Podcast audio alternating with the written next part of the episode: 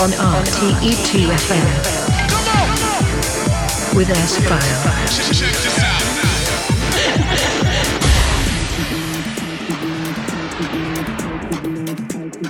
Evening and welcome to a new edition of the S Files with me, S File, here exclusive on RTE2FM. In the next two hours, I present you the best techno cuts of the last weeks, and especially in this edition, we have two hours of straight techno.